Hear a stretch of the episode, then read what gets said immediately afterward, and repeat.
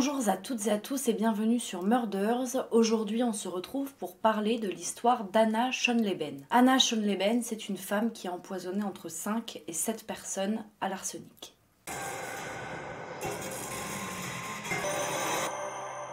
Anna Schonleben est née en août 1960.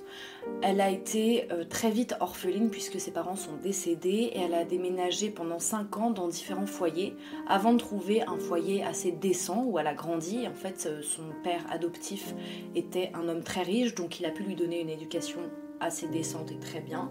À l'âge de 15 ans, euh, elle a été obligée de se marier avec un avocat que son père adoptif lui avait trouvé, qui s'appelait euh, Swanzinger. Donc c'est là qu'elle s'appelle Anna Swanzinger.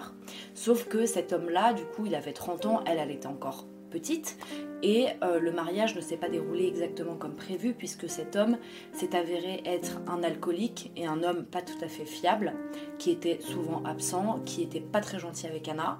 Quoi qu'il en soit, ce couple a eu deux enfants mais comme l'homme euh, était totalement alcoolique et inapte à travailler, Anna, elle a dû trouver un travail, mais bon, pas n'importe quel travail, elle a dû se prostituer pour subvenir aux besoins de sa famille. Malgré son mariage, Anna, euh, elle n'était pas très fidèle à son mari puisqu'elle le trompait. Alors elle l'a toujours trompé avec des hommes qui avaient des postes importants, donc des avocats, des juges, pas n'importe lesquels. Elle choisissait, on va dire, ses amants euh, par leur poste et leur argent. Son mari, euh, à un moment, il l'a un peu découvert parce qu'elle voulait le quitter pour un autre homme, sauf qu'il a réussi à la retenir. Malgré ça, ils ont divorcé quelques temps après, avant de se remarier le lendemain. Donc le divorce a duré euh, même pas 24 heures, quoi. Mais euh, le couple va prendre fin puisqu'il va décéder en 1796. Et donc Anna va devenir veuve à 33 ans et elle va s'occuper seule de ses deux enfants. Elle va essayer de s'en sortir pour euh, bah, offrir une bonne vie à sa famille, quoi. Et en fait, elle va ouvrir un magasin, sauf que le magasin va pas du tout fonctionner. Donc elle va arrêter cette activité-là. Et elle va de nouveau se prostituer elle va tomber d'un enfant, mais elle va pas pouvoir s'en occuper, donc elle va le mettre dans un orphelinat. On apprendra par la suite que l'enfant est malheureusement décédé au sein de cet orphelinat. En fait, c'est après ça que Anna a commencé à devenir un petit peu bizarre. En fait, on, s'est aperçu que Anna commençait un petit peu à devenir un peu faible mentalement, à devenir un peu bizarre, à parler de choses un peu euh, sordides. Et puis surtout, euh, ses employeurs vont se rendre compte que Anna ne se considère pas du tout comme une employée de maison, mais comme la maîtresse de maison. Et ce qui fait que euh, elle va se permettre des petites choses auprès des maîtres de maison que personne, enfin que aucun employé ne pourrait se permettre, puisque euh, elle va se sentir pousser des ailes clairement et elle va se prendre pour euh, la maîtresse des lieux alors que ce n'est pas du tout la maîtresse des lieux. Et en fait, ce qu'elle va faire, c'est que du coup, elle est employée de maison, euh, puisque c'est le seul travail qu'elle est capable de faire, donc elle s'occupe des tâches ménagères dans différentes maisons, etc. Et en fait, évidemment, elle travaille chez des gens qui ont beaucoup de moyens, qui sont assez riches. Et donc, euh, la plupart de ces foyers sont composés d'une femme et d'un homme, donc des, époux. Et en fait, ce qu'elle va faire, c'est qu'à plusieurs reprises, elle va essayer d'empoisonner les femmes pour ensuite aller draguer leur mari euh, veuf et prendre leur place, ce qui ne va pas fonctionner. Malgré ça, euh, Anna Swalzinger est assez réputée dans le domaine de prendre soin des maisons, etc. Et donc du coup, un jour, elle reçoit la visite du juge Wolfgang Glasser et euh, de sa femme. Et en fait, euh, lui, il va demander à Anna si elle veut bien devenir sa femme de ménage. Donc, il va dire qu'il s'est récemment séparé de sa femme, et donc en plus, Anna pourrait lui tenir compagnie de temps en temps, etc. Donc Anna, elle devient officiellement sa femme de ménage le 5 mars 1808. Le juge glaceur est séparé de sa femme, donc il ne s'aime plus, mais il continue à vivre dans la même demeure.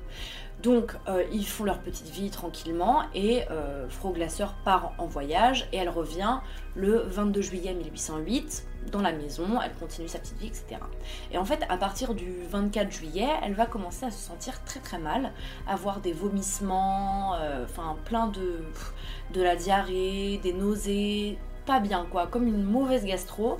Sauf que bon, euh, à ce moment-là, personne se dit que c'est bizarre, puisque euh, comme n'importe qui, on peut tomber malade et se dégrader au fur du temps euh, sans qu'il y ait forcément quelque chose de bizarre. Et le truc, c'est qu'elle va mourir très très rapidement, puisqu'elle va décéder le 26 août 1808, donc un mois à peine après son retour de voyage. Et faut savoir que c'est Anna qui est euh, femme de ménage, donc qui fait un petit peu, elle fait le ménage évidemment, mais elle fait aussi la cuisine, elle s'occupe euh, des propriétaires de la maison, enfin c'est elle qui est en contact avec eux quoi. Mais à ce moment-là, il va y avoir aucune interrogation sur le comportement de Anna puisqu'elle est très gentille et que tout se passe bien. Quelque temps après, Anna décide quand même de quitter la maison du juge glaceur et elle va aller dans une autre maison encore un juge qui s'appelle Gronam. En fait, lui, il a 38 ans et cet homme est très malade et donc il passe beaucoup de temps dans son lit à faire pas grand chose. Hein. Il, est malade comme nous quand on a la grippe, bah t'as juste envie d'être dans ton lit, bah voilà, lui il est dans son lit toute la journée et puis il fait rien. À un moment donné, ça va un petit peu mieux. Malheureusement, Quelques temps après, il va être frappé au printemps 1809 par des diarrhées, des vomissements, de la fièvre, des étourdissements des choses un petit peu similaires à euh, la femme qui est décédée, donc Fro Glaser. Et donc évidemment, il va finir par décéder le 8 mai 1809. Encore une fois, la mort du juge Gronam n'est pas du tout suspecte. On se dit que c'est une maladie qui l'a emmené, et puis voilà, c'est comme ça. La prochaine maison de Anna, c'est encore celle d'un juge, le juge Gebhardt, qui lui était marié à une femme qui était malade avant qu'Anna arrive. Donc, euh, bon, la femme est malade, il faut un peu s'occuper de la femme, etc.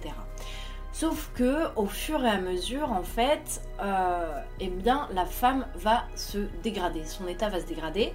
Elle va accoucher euh, d'un enfant qui est né le 13 mai 1809, et en fait, le bébé allait bien, et à ce moment, la maman aussi allait bien. Sauf que trois jours après son accouchement, la mère, donc Frau Gebhardt, elle va décéder puisqu'elle est devenue extrêmement malade, et encore une fois, c'est les mêmes symptômes des vomissements, des étourdissements, de la diarrhée. Donc euh, elle finit par décéder. Et en fait ses derniers mots euh, avant de mourir vont être assez interpellants et effrayants puisqu'elle va dire tu m'as donné du poison et elle va dire ça à Anna. Bon, euh, malheureusement, encore une fois, vu qu'elle était malade avant qu'Anna arrive dans la maison, aucun soupçon ne vont se porter sur Anna. Tout va bien, elle est morte de sa maladie. Sauf qu'en fait, quelques jours après, donc comme je vous l'ai dit, elle a accouché d'un petit bébé. Et en fait, le petit bébé va lui aussi décéder puisque Anna, en fait, euh, a trempé son biscuit dans du lait à l'arsenic, elle va lui donner, et donc le pauvre enfant va décéder lui aussi. Elle va faire le même coup à d'autres serviteurs qui prennent un peu trop de place, mais eux vont survivre après une mauvaise semaine de diarrhée, de vomi, etc. Ils vont s'en sortir. À ce moment-là, après la mort de la femme et de son enfant, le juge Gebhardt va quand même se dire un petit peu c'est un peu bizarre quand même que ma femme et mon fils meurent à quelques jours d'intervalle. Euh, c'est un petit peu bizarre. Mais malgré ça, ils vont trouver les morts un peu bizarres. Et même les empoisonnements des serviteurs, il va se dire c'est quand même chelou que tout le monde euh, chope la gastro ou je sais pas quelle maladie en même temps. C'est un peu étrange, mais malgré ça, Anna est toujours hors des radars des soupçons. Elle continue son emploi en tant que femme de ménage et en tant que femme un peu de compagnie, de tout ce que vous voulez, chez le juge Gebhardt. Et en fait, le 25 août 1809, le juge Gebhardt il va inviter des amis à dîner, donc tout se passe bien, etc. Et en fait, à la fin du dîner, avant de partir, les deux invités, ils vont se dire putain j'ai mal au ventre et tout, donc ils vont commencer à vomir et avoir euh, bah, la diarrhée, encore une fois. Donc Là, ça commence quand même à être très bizarre. Et en fait, il y a un des invités qui va regarder son verre comme ça, son verre d'eau ou je sais pas ce qu'il buvait, euh, du vin ou je sais pas. Enfin bref, il regarde son verre et en fait, sur la, surface de, l'eau, on va dire, il y a des petits résidus de poudre blanche. Et là, ils vont se dire, qu'est-ce que c'est que cette poudre? Surtout que bon, euh, il y a d'autres serviteurs qui ont été malades après avoir bu du café, etc. Ils n'ont pas remarqué quelque chose de spécial mais ils tombent tous malades après avoir mangé ou avoir bu quelque chose venant de la main de Anna. Donc là, celui qui remarque qu'il y a des petits résidus blancs sur son verre, il va dire à, l'homme de maison, hein, au maître des lieux, au juge Gebhardt, il va dire écoute, je pense que c'est quand même pas euh, à prendre à la légère tout ce qui se passe dans ta maison et tous tes invités, tous tes serviteurs, ta femme, ton fils qui décèdent aussi rapidement. Je pense que ça serait pas trop de faire des petites analyses sur euh, les composants de ta cuisine, euh, enfin sur ce qui se passe, quoi, tu vois. Et donc le juge va lancer cette analyse. Sauf que à ce moment-là, en fait, comme Anna sent que le vent tourne un petit peu parce qu'elle entend dire euh, c'est bizarre tous ces gens qui tombent malades, qui décèdent comme ça, enfin c'est ça s'est jamais arrivé avant, pourquoi ça arrive maintenant, c'est trop bizarre. Et donc elle va se dire hum, j'ai un petit peu peur pour mes fesses quand même, donc elle va prendre la poudre d'escampette et elle se barre. Donc à ce moment-là, Anna est déjà loin, Et en fait, ils vont se rendre compte en fouillant dans la maison, etc., en faisant analyser, que dans toutes les salières, dans toutes les petits pots où il y a du sucre, où il y a des épices, où il y a ce que vous voulez, il y a quoi dedans? Il y a de l'arsenic. Donc il y a de l'arsenic partout dans cette maison. Dans la cuisine, il y en a partout. Et qui avait accès à la cuisine C'est Anna. Et en fait, Anna, donc elle est déjà loin, mais elle va être rattrapée quand même assez rapidement, puisque le 18 octobre 1809, Anna a été arrêtée. Euh, en fait, parce que pourquoi elle a été retrouvée? Parce que elle envoyait des lettres à Monsieur Gebhardt pour dire que écoutez, je suis désolée que votre enfant soit mort, j'y suis pour rien, mais je suis prête à revenir travailler pour vous, je vous ai bien aimé en tant qu'employée, donc si vous pouviez me donner ma chance, etc. Et c'est grâce à ça qu'en fait elle va être retrouvée.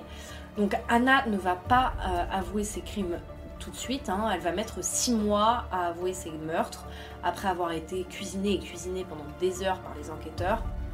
Donc, et elle va dire oui, je les ai tous tués et j'en aurais tué plus si j'en avais eu l'occasion. Et ensuite, elle a dit que l'arsenic était son plus vrai ami. Donc bon, euh, on imagine que heureusement qu'on l'a attrapée, sinon la liste des victimes serait pas de 5 à 7 mais bien plus longue. Elle sera décapitée en juillet 1811 et elle dira à ses bourreaux Il vaut peut-être mieux pour la communauté que je meure car il me serait impossible de renoncer à l'habitude d'empoisonner les gens. Quand on entend cette phrase, on se dit quand même que Anna avait un petit problème psychologique et qu'il euh, fallait bien la faire arrêter. C'est tout pour l'histoire d'Anna Chaudleben, j'espère qu'elle vous aura plu et en attendant on se retrouve dimanche prochain à 20h pour une nouvelle vidéo sur Murders.